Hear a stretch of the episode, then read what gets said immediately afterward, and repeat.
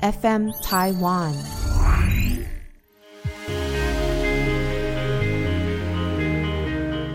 欢迎收听纯言纯语。过往每一集的来宾呢，都是有律师参与，但我最近针对租屋补贴这个议题，想要聊一下。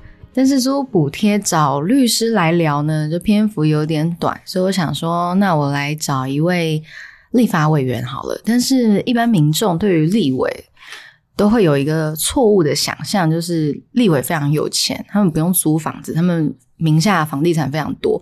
那确实有一些立委就是很会理财，真的是满坑满谷的土地哦，房地产、不动产等等，这是股票也是非常的惊人。因为每一年，诶，是每一年吗？还是说几年会有个财产申报？每一年会有财产申报，那那时候呢，大家就会去看说，诶，哪一个立委最近买什么股票啊？哪个立委就是名下珠宝多少啊？房地产多少？但是我这一次找来立委非常特别，他曾经受访的时候呢。就被点名为赤贫立委，因为他的存款是六十几万。当然，现在存款多少我就不方便问。那我相信以这样的背景呢，大家不会去质疑他当这一集的来宾有任何的违和感。我们欢迎洪生汉立委。各位听众朋友，大家好！我现在就被 被贴上这个标签了。我们是心灵富有啊。我我记得那天应该是《镜周刊》，然后但我一开始没有看到那个报道，突然就有我立委的同事就来跟我说：“哎，你今天被讲成是赤贫立委。”然后我非常非常不解，因为我真的觉得我没有赤贫啊，你为什么要用赤贫形容我呢？然后就说：“你你你很穷。”我就觉得我没有很穷啊，你们一直要说我穷呢。然后就我就回到办公室，然后就接到。记者的电话，所有人都问说：“哎，听说你视频哦？”时候说，然后很可怕，包括有一个，我就我就讲哪家三立哈，三立就追到我的办公室里面来，然后问我说：“你可不可以帮我看你的皮夹？”就连皮夹都要打开让他看的，我就想说，我觉得这太嗜血了，这太 我说我太赤裸了啦。对，然后我我就一直抵抗，一直抵抗，一直抵抗，然后就一直追问追问，然后我说：“你今天是不是骑脚踏车？今天是不是骑摩托车来？”我就说：“我今天没有骑摩托车来。”你们一直要这样讲，然后最后一直逼问，所以才跑出最后那句话。对我心灵很富有，对我实在是没有办法应对他们的的这个步步紧逼，一直要把我打造成一个好像真的。很可怜，很可，我觉得我没有很可怜啊。确实啊，其实我们没有负债哦，或者是说没有一些家庭的一些压力的话，有一点点存款，那持续有在工作，那也还在青壮年期，我也不觉得真的到赤贫这个阶段。其实我觉得差不多就是一个正常的年轻人的。收入正常年，我但我说立委当然不是正常年轻人收入，但我说，因为在那是我在立委第一年的时候，其实就是一个正常年轻人的状态，我不觉得有什么特别的地方。你看多少年轻人大概都是这样。其实我在做立委前，坦白说，我的存款没有超过十五万过。嗯，哦，讲到存款，很多民众啊会有一个误解，就是觉得国家每年。花在单一立委上面就是破千万，然后等同于立委的年薪千万。嗯，但想要请就是深海立委来帮我们解释一下，其实那千万并不是立委个人全部拿走再去进行分配啊。对，其实多数大家这样计算的话，其实多数是把你的这个公费的助理的。薪资啊，等等等，全部都算进去。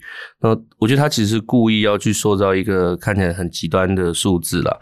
但是说实话，其实以台湾来说，或者以国际上面来说的话，公费的助理其实如果可以越多，代表是很大幅度的可以把问政的品质给提高。比方说，像我来说。我自己没有办法去做各种政治现金的募款。你问我说，如果要找到一个好的品质的助理，或者是一群好的品质助理在我办公室，坦白说，当然就是靠公费助理的经费来去请。所以，你如果都要很低薪、很低薪请，其实你也很难找到真的够水准的助理，然后来帮助你。来问政或帮助你来做各种政策规划的这种关乎到众人之事的大事，嗯，所以其实我觉得这部分是是非常重要的。我像我自己就非常非常依赖工会助理的经费，然后让我可以把整个团队组建起来，撑起我的这四至少四四年的政治上面的工作的表现。对对，那刚刚是汉立伟有讲到，他在当上立委之前呢，他的存款都不超过十五万。那我想，这个是真的，大部分二三十岁打拼的年轻人有的状况。那当然是租房子啊，你存款不超过十五万，也不可能买房子嘛。那想问一下，到目前为止，就是深汉立伟租过几间房子？我其实因为上这个节目，我自己去仔细算了一下，其实我大概主要是在在二十三岁开始，就是我从家里搬出来哦。那时候从家里搬出来以后，大概我应该是搬了五个地方。到我三十几岁当立委前，然后呃，应该是五个地方。那大概就是在永和、中和、万华、大同、大桥头那附近，其实就是在一些城市的边缘寻找生存的机会。嗯，确实这些区以大台北来讲，比较容易找到。不会太贵的房子，哎，可是现在很惊人哦。你最近有找房子吗？我最近比较没有。哦，我最近应该是说，我从一年前帮助理找台北的房子，因为我住某个区，我当然也呃帮他找那一区的房子，我就发现租金的涨幅非常大。是，然后再又过了一年的现在，呃，刚好又有朋友因为换屋的需求，那来不及。住到新房子，所以还有一段时间要租房子。然后我又再去帮他看了一下，因为哇，这真的涨幅至少三十趴吧？这几年来，对，看起来是因为不管是单人的套房或雅房。或者是多人 share 的这种公寓，其实我就我目前听到，因为从我自己助理啊，或者是一些相关的人听到，大概确实这五六年来大概是三十 percent 左右的涨幅，其实负担是蛮大的。我记得我在八九年前找那种室内快四十平的房子，也不是在台北的精华区，算是蛋白区，也是刚刚沈海立伟住过的某一区，那时候。租金的行情，如果是新城屋，就没有住过全新的，租金大约会落在四万出左右。可是今年哦，就八九年后的现在，你要再去找一样的条件，就是新城屋没有人住过，刚简单装潢好，然后也是室内实际平数四十平，所谓三房或三加一房，现在的租金大约会开价到六万块。对啊，差不多。就很惊人，那当然你稍微可能再杀一下，可能说租约签比较长，也许会降到五万多，但是真的差很多。对，所以这也是为什么，其实现在大家对于像租屋补贴的需求，其实真的是非常非常的大。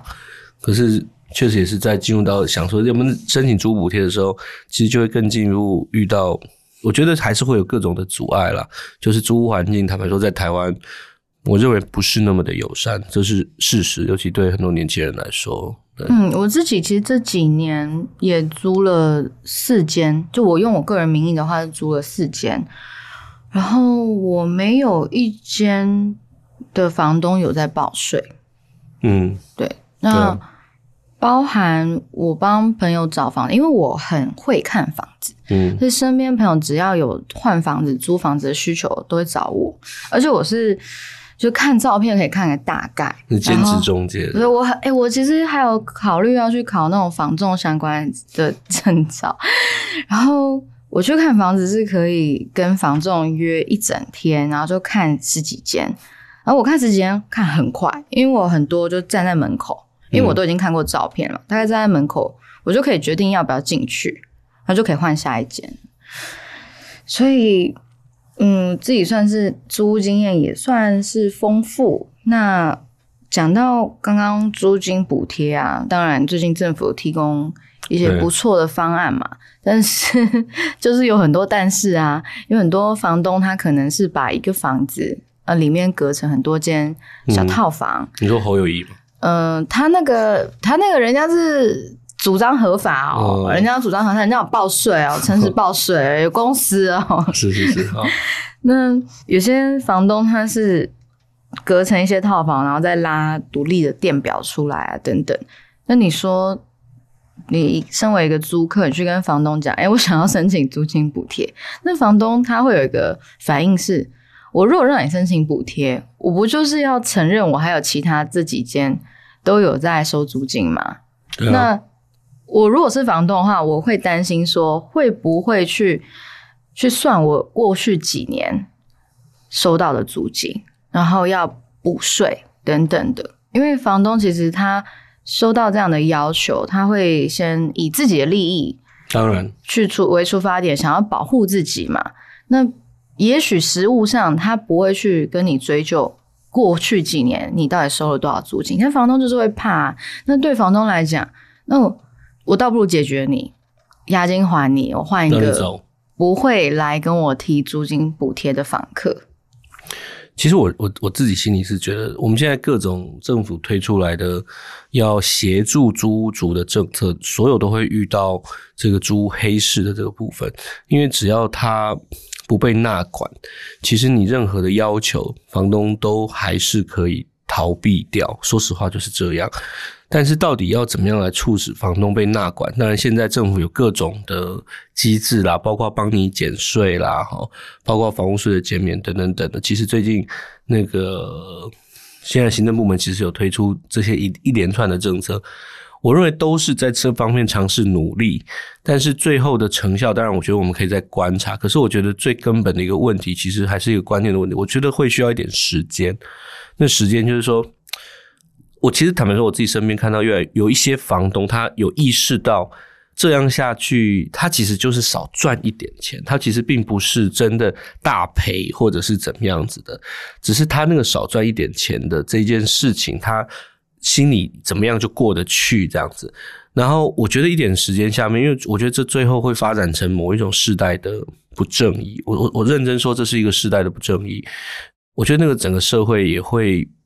就在这部分会一直持续的会很扭曲，呃，我不当然不是要诉诸良心了哈，可是我会觉得需要一点时间，就像也会需要更多的租屋主有很强烈的意识，就是说每个人都想要来跟房东争取，我可能要租屋补贴哦，你不是说哎今天你可以房东可以挑说这个租屋补贴，所以我想办法让他走，那我找下一个不要的，可是当假如。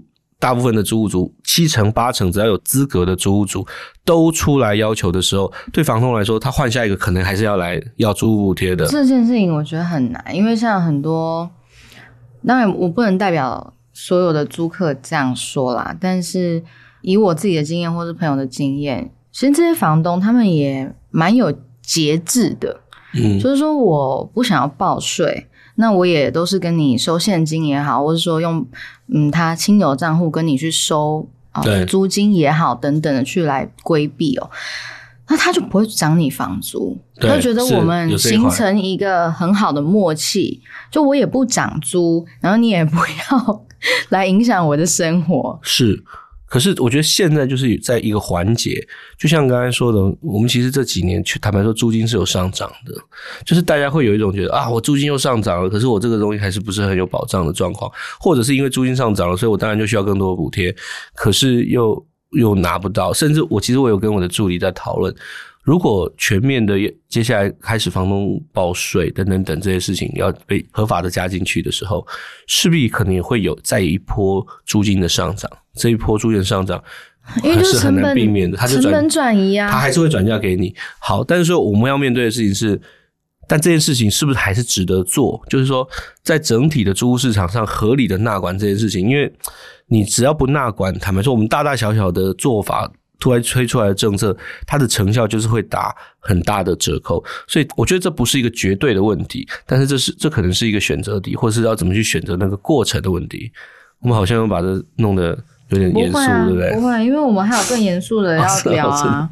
那例如说，弱势民众他申请租金补贴，会遇到一个特殊的情况，那真的很弱势的，他们会租到违建的房舍。其实大部分的弱势，很多弱势，他都是租的都是违建，包括顶家，嗯，等他其实都是房他所以他那个都没有水电费，所以他其实没有办法真的用水电费去证明说有这个地方，然后去跟政府申请租补贴。所以现在的状况是我们其实这一次七月初出来的租补贴的政策，其实没有几个月，一一个多月就三十几万人来申请了。但现在反而是这些弱势的朋友，他们很多来找我，就是他是违建，那违建的话，他就需要里长来来去给一个证明。可是现在我们有很多里长其实并不知道他要必须开立这个证明，或者是对这事情很不熟悉，所以很多弱势就卡在这个地方。有些是这样的，所以包括还有呃有一些是他可能是那种隔代教养哦，但是那个祖父母他并没有真正的那个抚养权，那一样他就变没有办法申请租补贴，或者是那种呃新移民的小孩，那妈妈她还没有拿到身份证。可是，可能她跟她的先生已经离婚了哦。那反而小孩其实抚养权是在先生那边，是台湾人，但却小孩现在是这个这个新移民在抚养，也是因为这个原因，所以他们一样没办法拿到租补贴。即便这个小孩就是台湾人，或者是拿台湾的身份证，但是制度上还是没有办法。所以我们还有一些制度上面去磨合，把这些在边缘的群体给包容进来。这是现在我自己的办公室。花蛮多力气在想办法把它纳进来的事情，那就其实是很多很很细碎的案例，其实就一点一点在修正那个漏洞这样子。嗯，我这边也提供一个我自己朋友的案例，那他嗯也算是弱势，因为他们家里嗯医药费的支出比较大，所以他自己存不了什么钱，但是他。呃，遇到房东不错，也愿意让他申请租金补贴。嗯，但他的房东是一对老夫妻，就真的很老了，所以呃，是屋主的伴侣代替屋主跟他签约，但其实这样是不符合公益出租人的资格。对，没错。那没有办法享有税率的减免。需要缴纳未减免的高额税金。嗯，那其实这老夫妻哦，就是他当然被吓到啦。他想说：“哎，我跟你申请租金补贴啊，我怎么要付这么高的税？那我我我我没有办法再租你了。”那我的朋友其实他也。暂时无法有嗯费用去负担搬家，或是说再找房子。嗯，然后他那时候就有找一些民意代表去帮忙，但是那个帮忙其实是去催促行政单位让流程跑快一点，因为原本的流程呢可能要卡个半年一年，就是跟发公文有关系，跟内部流程有关系，对。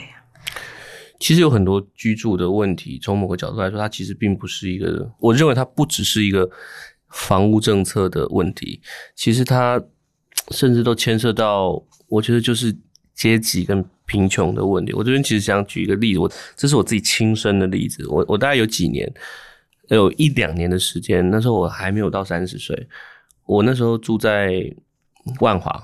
那我不知道大家有没有印象，两年前有一个。高雄有一个城中城的大火的事件哈，那个城中城的大火其实那时候发生的时候，我就有非常强的既视感，因为我那时候在万华就住在这个地方。我不知道大家有没有印象，那时候城中城大火就是说，它很多那个楼梯间的防火门其实都被被拆下来拿去卖了。对，就是这样子。好，我那时候在万华的时候，我记得就是，当然这是我自己工作的选择，就是我自己有我自己想做的事情，所以收入不是很高，所以必须去找一个。那时候真的很便宜，我记得那个大概三平多左右，然后大概五千块，四五千块的五千块的房子，但但是我自己的选择，OK。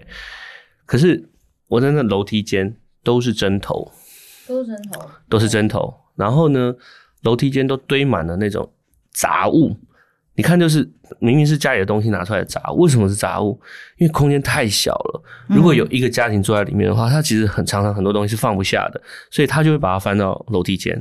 然后呢，常常在楼梯间就有很多那些男人在抽烟。嗯，你也懂，我也懂为什么他们在那边抽烟，就是空间太小了，没有办法在房子里。面。他没有办法在房子里面，他的就是可能会影响到小孩或者是什么，所以他只能蹲在那个楼梯间抽烟。所以你说危不危险？危险，但是。没有办法，他们就是必须住在这个地方这样子，所以那那时候大家说啊，是不是要有管委会啊？是不是要把他们硬体给改善？可是我那时候心里都觉得说，其实不是硬体改善，硬体改善以后，他可能房租都会多三千块。你多了三千块以后，这些人要搬到另外一个就是负担得起的比较低的地方。所以说到底，其实那是一个，我觉得那是一个还是一个贫穷的问题。当你在某一个贫穷的状态的时候，你是没有办法，你的选择是很少的，你只能跑到这些地方来，处在这个情境下，然后过相对高风险的生活。不管是你说，我就我说看到地上都是针头，然后。那些爸爸在那边抽烟，其实很容易，也许就把那个易燃物给点燃了。其实你都很难说，那就是高风险的生活。还有另一个是电线走火，其实像那样的房子啊，老实说，房东他们不愿意再花钱去重拉电线。是，那那些房子可能都是四十年以上。是的老屋，我有帮家人处理过，就是在万华的一个房子。那那房子很特别，它那个公寓啊，其实四层楼，嗯，可是当年在盖的时候，建商盖到二楼盖完就没有钱盖三楼了，嗯，然后就换别的建商来盖三楼跟四楼。那后面接手的建商就很混，那二三十年后就被认定是海沙屋了，三四楼基本上不能住人，那一二楼呢？就还是有住人，然后一楼就一些婉转一点讲，就是老人娱乐中心的场所啦。哦，对啊，就就打打麻将啊，唱唱歌啊，那也不错啊。哦，但是我去处理才发现说，哎，这些电线超级危险哎！我请工班的师傅来看，他说，哎，这个电线细到。哪一天电线走火，他们都不意外。可是你知道，你光是一个小小的地方，可能十平、十五平，你光是电线重拉换新，就至少要两三万块。我没记错的话，其实很有可能，甚至很有可能，他用的那个电器，可能都是去找二手的电器。对。然后二手的电器它又旧，而且它耗电又多，所以你可能用这些电器，你还要付更多的电费。是。然后就它是一个循环的事情，这样子对。那这中间，我们来聊一些比较轻松的，就是以我们两个人加在一起也租了十间房子，可以给现在刚要从家里独立出来，或是社会新鲜人，他们要租房子，嗯，一些租屋建议。我其实我我自己都是有一些怪癖，我其实喜欢找一些怪房子。哪哪一种怪？所以我其实。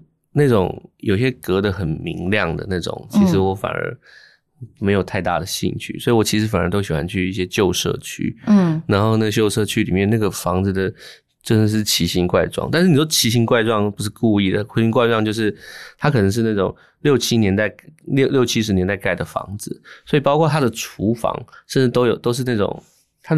你可以看得出它的那个贴瓷砖的方式是旧的，是。然后它的那个那个房子偶尔会突然奇奇怪出现一个合适或者是什么的，但是我我不知道我自己能不能给大家 建议，因为我都是一些喜欢一些怪东西。不一定啊，就是可能就是就是提醒说，嗯，跟房东不要签订一些不合理的合约，好比说电费哦。对。很多人第一次租房，房东跟他说，哎，一度多少钱，他们就签了。呃，我我说实话，我过去在租过经验，坦白说，其实是被房东欺负过很多次的。但是那时候真的是不懂，所以每一次，虽然我刚才说一段时间，也许租一一两年就会换一个地方，可是换的时候呢，其实你去跟房东要回那个押金的时候，其实像是一个大冒险。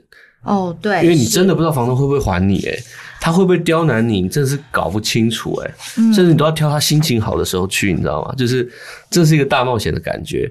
那我有遇过一两次，就是后来押金就是没有拿回来，他就任何他就刁难你很多的事情。说啊，你这个坏了，那个坏了啊，这个怎么磨损了，那边什么什么的啊，我这个家具之前给你是怎样，现在给你是怎样，就是他用各种理由。但是我那时候年轻的时候不懂，其实是吃很多闷亏的。嗯，就乖乖给啊，就也只能乖乖给。对，就当做社会经验。但我现在不是要希望大家像我以前这样，因为现在其实坦白说，蛮多的民意代表，包括议员，尤其我看到很多年轻的议员。他们很能够体会这个事情，所以他们提供一些法律服务，嗯，能够让很多出来租屋的房，如果遇到有一些法律纠纷的话，其实可以去参考。甚至我也看到一个，我觉得现在很重要的心得是，其实最好你都跟你房东留下文字的对话记录，就没错，嗯，因为有非常多的案例，最后做一个判决或最后做一个谈判的时候，最后是拿出那个 line 是 line 的截图，然后你才能够让这个为你自己争取权利的事情多一些筹码。像例如说，可能很多房客不知道啊，虽然你是租房子，可是在这个租约期间，房东是不能够拿钥匙闯入你租的房子的。嗯，但是有些房东他会看说你可能不懂。然后就会自己开门，然后开门后还会跟房客说：“没有啊，我只是为了帮你怎样怎样，帮你换什么东西，那不需要告诉你啊。”那有时候房客他可能心里不舒服，但也不知道说其实这是不可以的。嗯，那押金的退还，嗯，有一个作家叫小花妈，她前阵子在脸书上面有跟大家分享，那那篇文章被转了上千次。他在分享说，他退租，然后成功的把两个月押金拿回来的过程。那他的前房东呢，就针对说自然裂开的合成皮沙发以及泛黄的墙壁等等的，要求他要赔偿。那小花妈呢，她就说，房东提供房屋，房客使用者付费，那损耗由出租者承担，合乎市场逻辑。但是这个耗损到底是自然的耗损，还是说人为的耗损？你今天如果说没有在家修罗场，就乱丢东西，把墙壁砸出一个洞，那当然就是。但如果说像墙壁，它自然就是会泛黄啊。可是很多房东真的都会在退租的时候跟房客说：“呃，我需要整间重新粉刷，那整间重新粉刷就是多少钱？”就开始这样子扣，哎。对啊，然后开始跟你说这个沙发这个地方，哎，为什么这个有一点脱皮？然后这边什么什么，就是其实刚才嘉诚说的没有错。其实我觉得这还是在一开始的时候，坦白说你在租屋时候，你真的能够找得到一个好房东，真的是上辈子烧好香。我建议是说，虽然是可以合理的要求，你不需要赔偿这些所谓的自然发生的。损耗，但是如果在刚开始签约的时候，你就直接跟房东谈好，好，你现在提供什么家具？那这些家具在某个程度的损害以内，我不需要去被扣押金，又或是墙壁，我只要没有在上面画画，或是没有出现凹洞，或是说故意的，或等等的，那是不是？或者说猫没有在上面抓，狗没有在上面抓的话，那是不是就不能够被扣？那可以把它写在租约里面。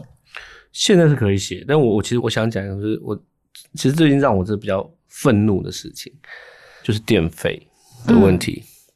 就是比方说，我们从去年到今年大概又涨了，就是台电涨了两次电费，但基本上都是希望说用电的大户涨到用电大户就好，对一般的住户不要涨。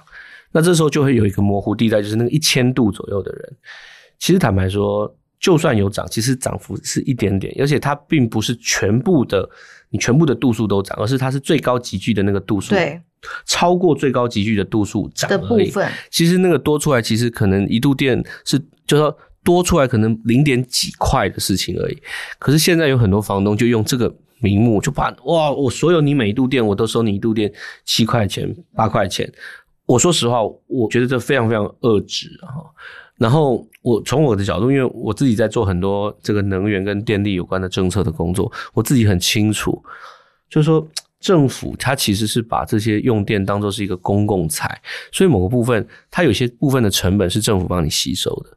可是现在变成说我政府帮你吸收某部分的差额哦，但是这个公共财拿去就还让你房东拿出去赚钱，那你用越多，然后反而房东可以赚越多。我甚至看到一些很恶质的房东，他们故意。帮你装那种老旧的二手的家电，嗯，你装那种二手的家电，你的用电度数就会高。然后他如果每度电再给你加一个他自己的可以赚的钱上去，所以他反而可以透过他帮你搞那个二手的家电电器，他可以在这边赚钱。对他赚价差。对我我说实话，我觉得非常非常恶质。所以我其实也跟我助理在说，我们看接下来，我觉得在立法院里面，我们应该来把，就是说到底实质收多少，就是说。电力公司跟你收多少，你只能跟你的房客收这个价钱。其实你不应该再多，因为这是一个公共财，而且政府其实帮你承担了某些部分的成本了。这不该是你拿出来赚钱牟利的工具。我是这是非我非常非常不能接受的事情。那接下来会有机会说，像租约的定期化契约规范啊，会纳入说电费账单多少，那房客就缴多少嘛？我们现在在努力这个事情，现在努力，因为大概四五月的时候，那时候只有做到第一步，就是说最高不能超过什么，只有谈到最高。可是我觉得那个还不足以反映现在大家常常被多收的问题，所以我是希望跟几个内政委员会的委员一起看下个会期能不能推动，就是说电力公给收多少，你房东就只能跟房客收多少，嗯你一块钱都不能多收。嗯。我自己是希望全力来推动这个事情的。那最后，请申汉委员帮我们再说明一下这一次七月上路的租金补贴。目前已经有三十几万户提出申请喽。那什么样的人可以申请呢？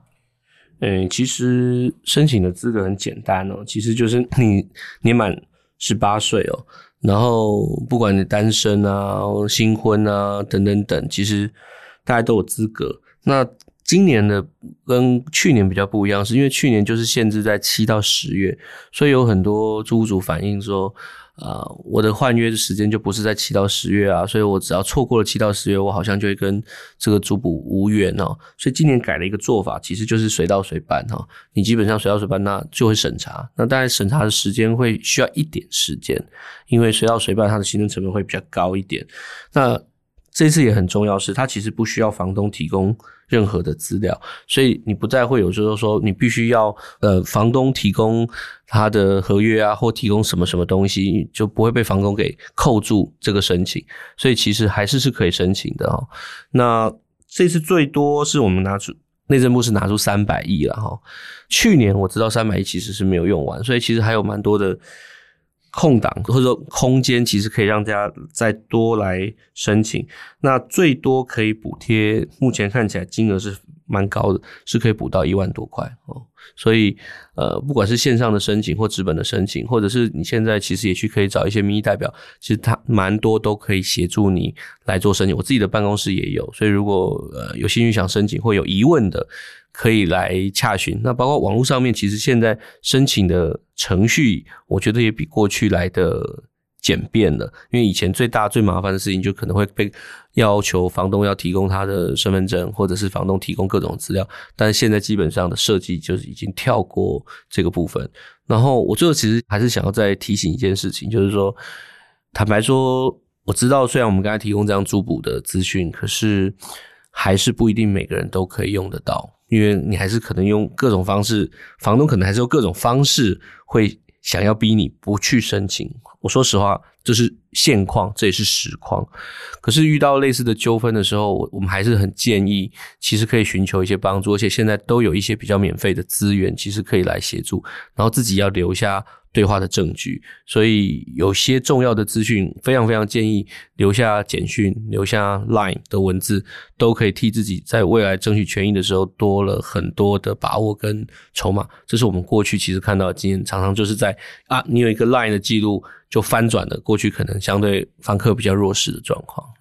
今天谢谢申汉委员来和我们聊关于租补贴的这个议题。那刚刚申汉委员有说，如果你有一点疑问，或是不知道怎么申请，也可以找他们的办公室去寻求协助。可以，嗯，好，那要怎么跟你们办公室联络啊？呃，我们的电话快点宣传你的 IG 跟哦本专可以业。好好好好，这个要写进去啊，很蠢，写进去很可爱不是很。蠢。嗯，其实你其呃，其实你可以来私讯我在 IG 上或脸书上面的粉砖，然后写信来的留言，基本上我们办公室都会处理，都会看。那如果尤其是需要这种服务性的案件或服务性的请求的话，那我们会特别的来优先处理。所以你可以到洪生汉，那账号都是洪生汉，然后后面英文是 S U N H A N，这是脸书。IG 的话就是 Hello 生汉这样子，好，我想大家打“洪生汉”这三个字应该就跳出来了。是是是是，嗯，好，今天谢谢申汉委员，谢谢。谢谢，纯言纯语，我们下次见。如果你喜欢这一集，记得给我们五星好评，或是有什么想法，欢迎留言告诉我们。大家拜拜，下次见。拜拜。